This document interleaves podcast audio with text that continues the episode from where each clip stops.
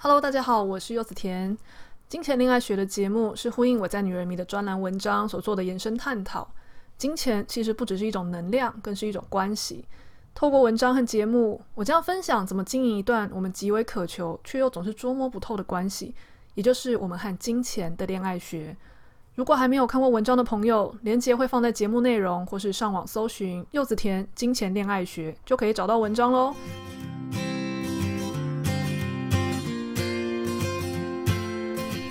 Hello，大家好，欢迎来到《金钱恋爱学》第十九课啦。这一集我们的主题叫做“想要美好的感情，要先成为情感富足的人”。今天这一集是一个我前阵子亲身经历的经验，而那时候，呃，我发现身上有这样的经验的时候，我觉得非常的惊讶而且惊喜，就想说我一定要跟读者分享。不过，呃，后来我的嗯决定是我先把它变成女人迷的金钱恋爱学的文章，然后再来录成金钱恋爱学的 podcast。因为这个东西实在是太神奇了，所以不管讲几次都不为过。那还是欢迎大家先去看女人迷的文章，然后再来听这集 podcast。我还是先嗯，让没有看过文章的朋友，或是有看过，但是可能不记得我之前讲的富足意识是什么样的朋友，来稍微简介一下。富足意识这个关键字啊，它是我之前推荐过好几次的书，叫做《请问财富》。这个里面我从里面学到的，他讲的富足意识呢，比较接近身心灵的观点，并不是说你要很有钱，或是你要那个钱去享受什么样的东西，它更接近的是一种嗯幸福感。嗯、比方说好了。我们可能都会以为，你要享受幸福感、享受富足感，应该一定要有呃某种程度的财力吧？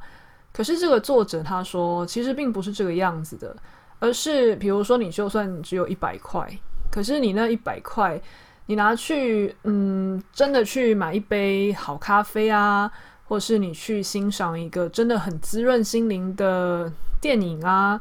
或者是吃真正滋养身心的食物啊，你在过程中，你的身心灵感受到那种富足幸福的感觉，那你那一百块基本上就是花在有富足感的事情上，又或者是不一定只花在自己身上，嗯，比方说，嗯、你去看探望一个朋友，你觉得他最近心情不好。你愿意花一笔额外的小钱，可能买一束花，买一个盆栽，去让他感觉被安慰，那这个也算是一种富足感的花费。那因为，请问财富这一本书，它是一本灵训书，它是作者透过嗯算通灵的方式吧，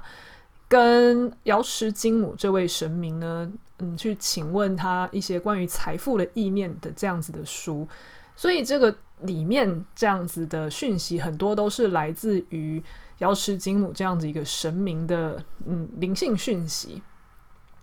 那姑且先不论很多人可能不习惯看灵讯书，又或者是会想说，那真的是呃神明本人亲自说的吗？其实我觉得这都不是很重要。我看的灵讯书没有这么多，不过我都会觉得。如果那个讯息最后对我来说真的实践起来是有帮助的，那我其实不是很在意它到底是不是神明说的。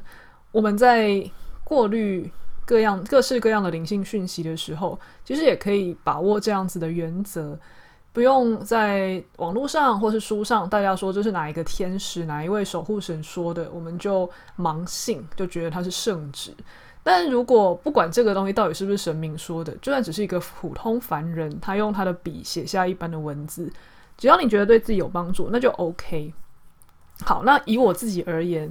我觉得这样子的说法让我感触很深，而且确实很有帮助。以前呢，我是一个很不敢花钱的人，但是在这样子的灵讯书里面，他提到说。呃，你其实不用害怕没有钱，只要你钱都是花在对身心灵有益的事情上，是花在充满富足的意意念上的话，实际上你是不会落入贫穷的。那这样子的，嗯，书啊，它让我从一个很以前，我以前是一个蛮蛮紧绷的一个人，就是常花钱都会觉得好像花不太下去。可是这个时候，我看到这样的书，刚好那一阵子我也在进行一个嗯，好好吃饭啊，好好睡觉啊，好好生活啊这样子的呃生活修行，也刚好那一阵子就身心状态调整的还不错，甚至我还在自己的粉丝团说，你只要好好吃饭，这样子的过程就是一种调频。而且你有好好吃饭的话，那你的身体自然会选择食物。包括我当时就有发现，我的味蕾可以分辨得出来什么东西是新鲜，什么东西是营养，甚至会对以前可能对新鲜的东西只是觉得哦好吃，但是现在是一种真的会有一种哇的那种，呃，你的五感好像变得更细致、更打开、更能够接收这样子的生命力。那这个过程我也感受到这个富足感，而且它其实也没有花特别多的钱啊，因为我去外面吃那种没有很健康的加工食品或外食，还比自己煮新鲜的食物还要贵。所以那时候我发现，哦，原来我好好吃饭、好好生活这样子的调频，我的身体会开始帮我选食物跟选生活方式，诶。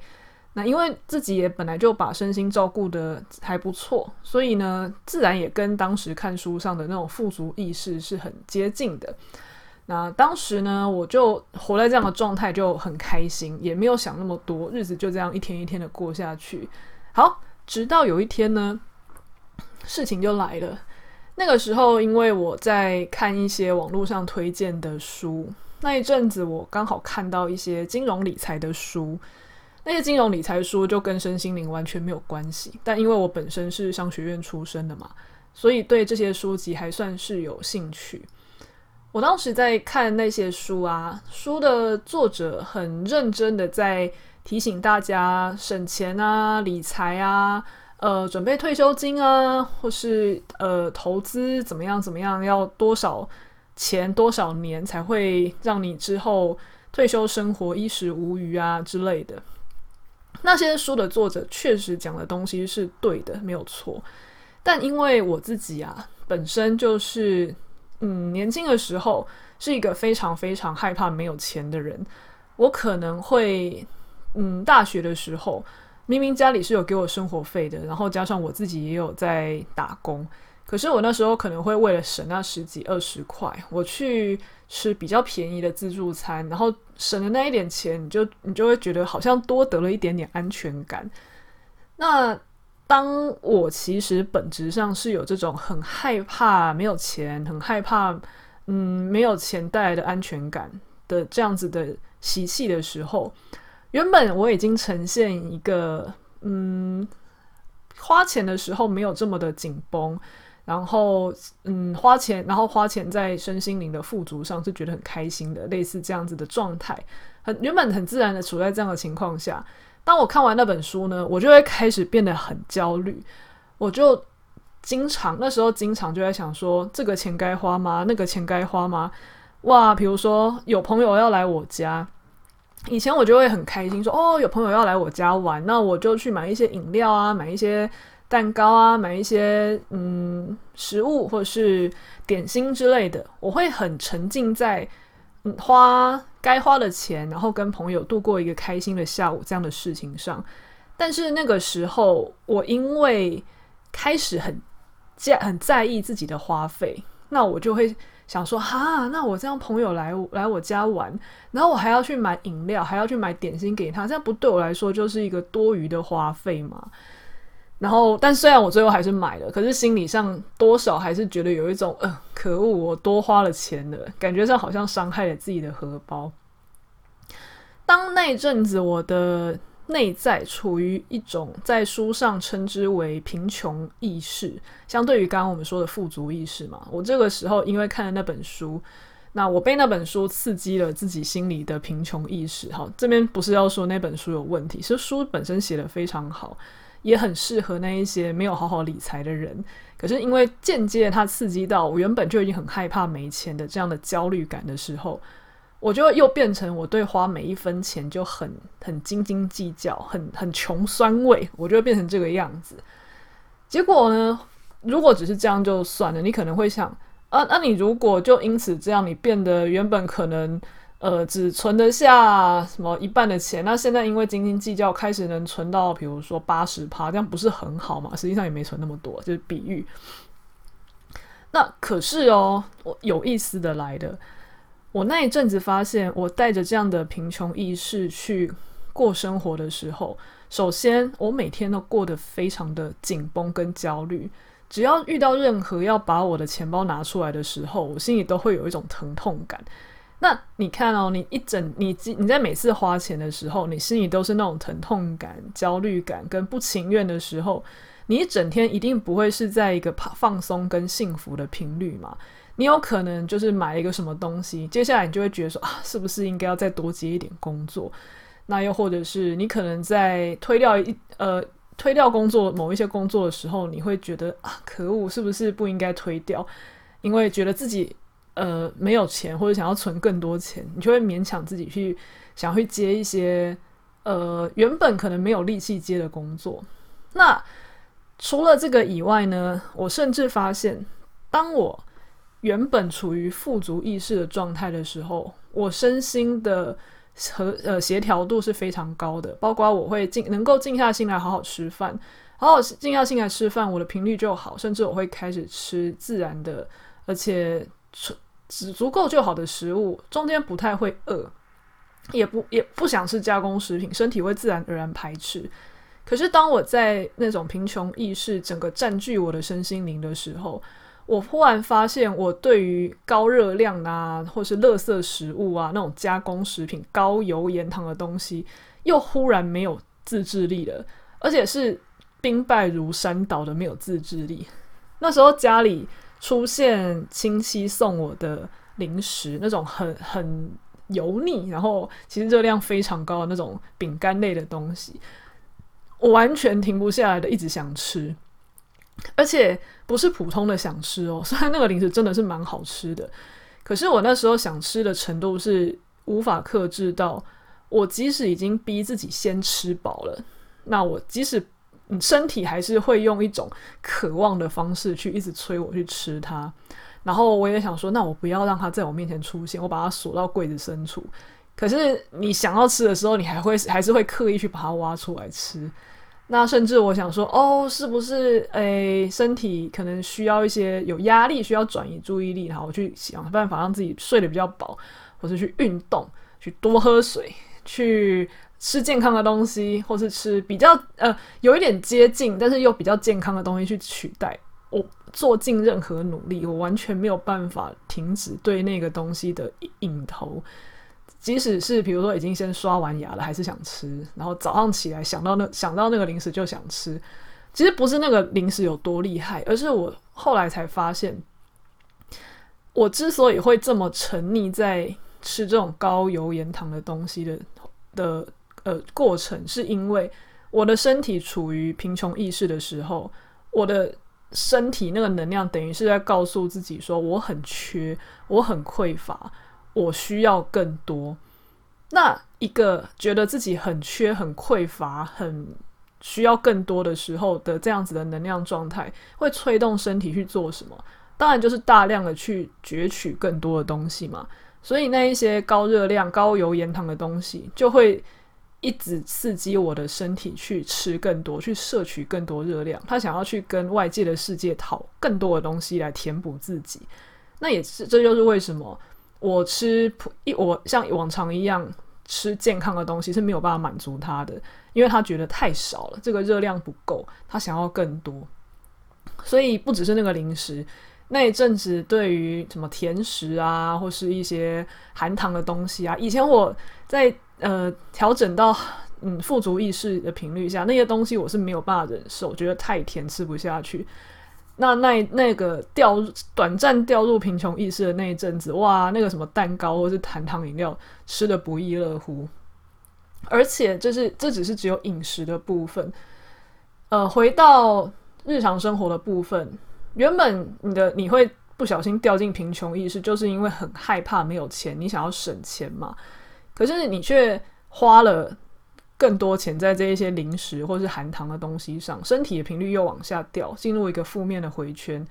那再加上你一直觉得自己没有不够的时候，你是不是就是会有一种想要再跟这个世界抓取更多东西的欲望？因为你没有一个平衡的安舒的状态去制止你做这件事，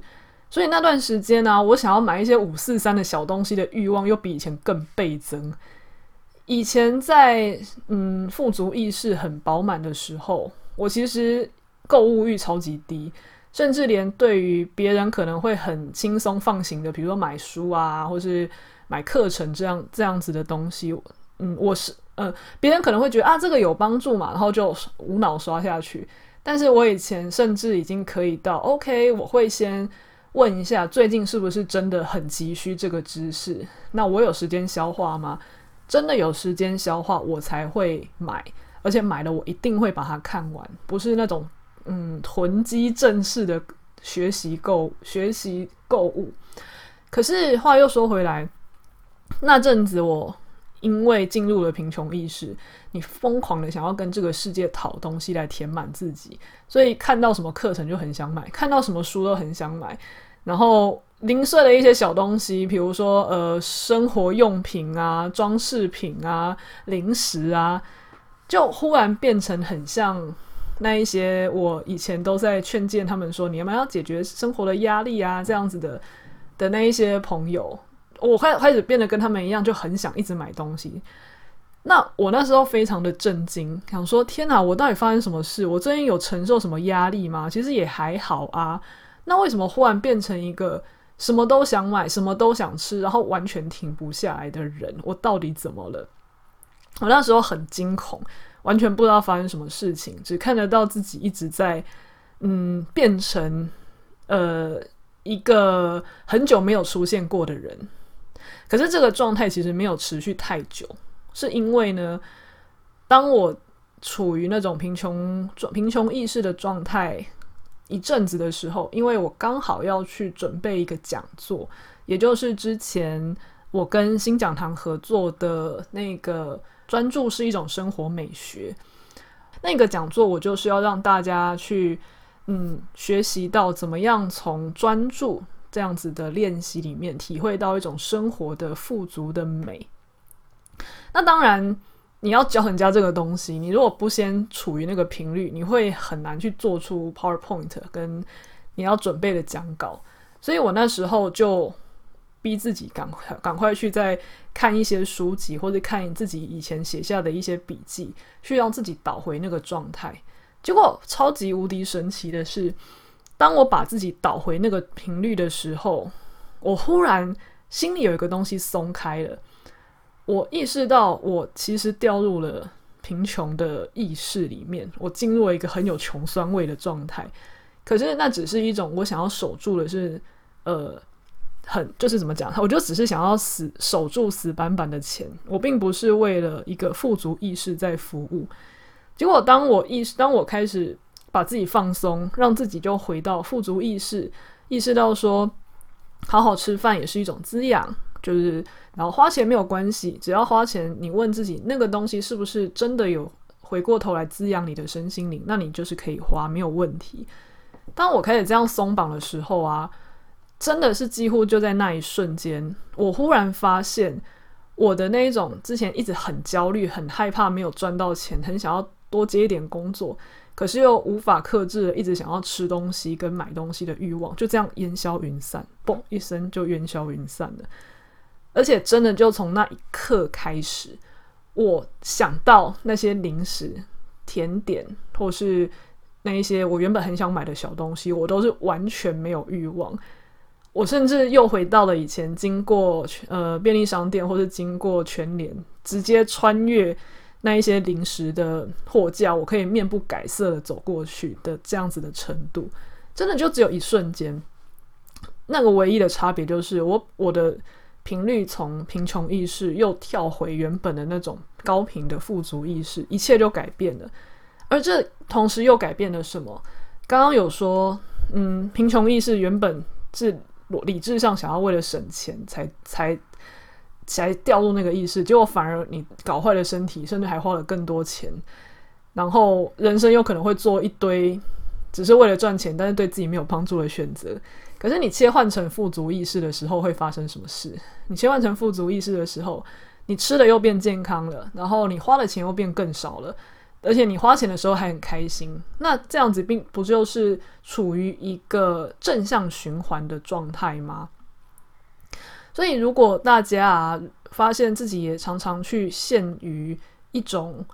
呃，明明就知道不要再买了，不要再吃了，可是就是无法克制的时候，其实可以。呃，回过头来检视一下，我们是不是实际上处于一种贫穷意识？那在这种嗯心灵有穷酸感的状态下，我们是非常难去克制的。因为既然我觉得很空、很虚、很穷酸、很匮乏，你就不可能阻挡自己去一直朝这个世界掏东西。那你。你既然无法阻止自己，你不如回过头来调整频率，让自己进入那个状态。那在那样的状态下，其他才有可能顺其自然，而且毫不费力的改变。那我刚好在那个讲座金讲堂的专注是一种生活美学，提到的正是这种调频，所以在这边刚好可以分享一下，因为那一个讲座是线上的，而且有录影，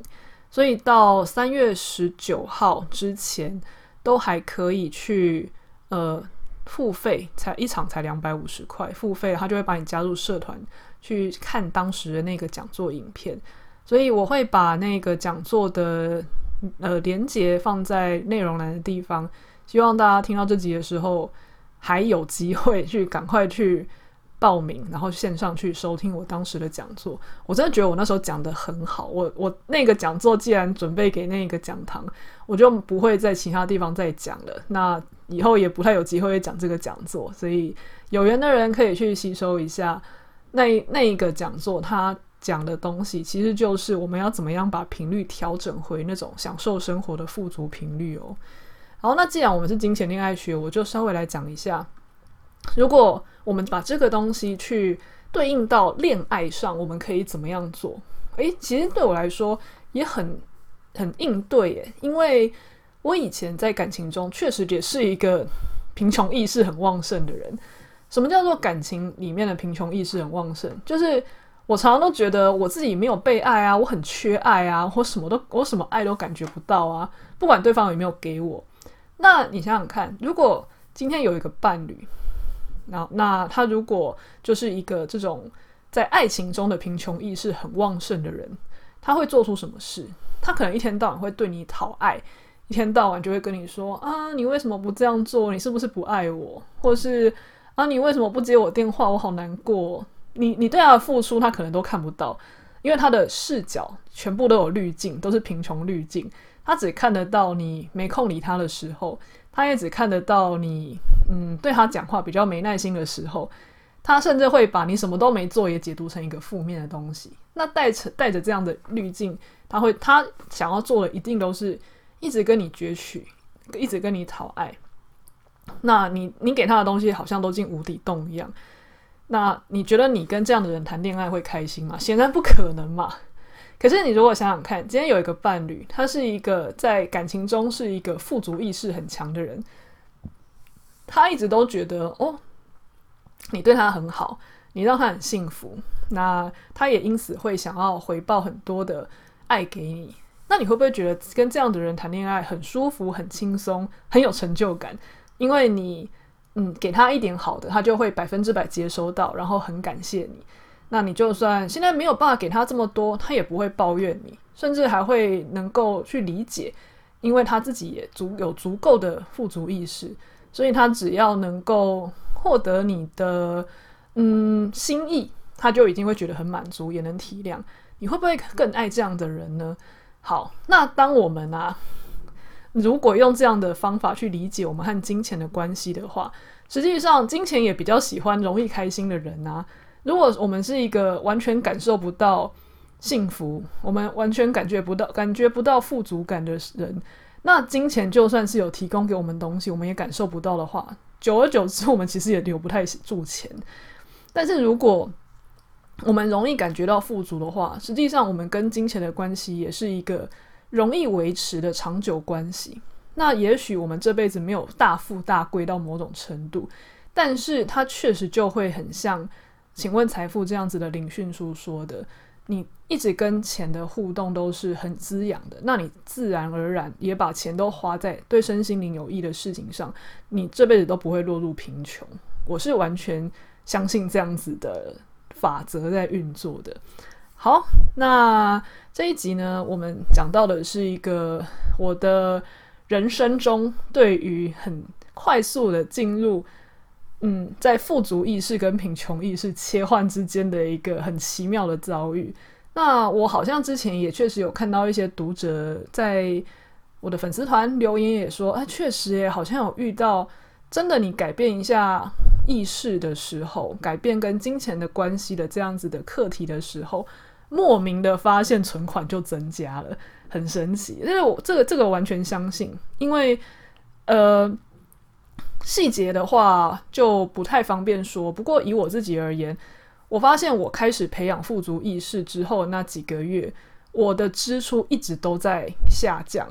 不只是因为我已经没有工作室的关系，因为我最近刚好呃二月，对，我二月的时候把工作室结束，改成和朋友去领租，那我就少了每个月要支出一大笔的房租费用。但我的支出减少跟这个没有关系，我的支出和生活是分开分开不同的账。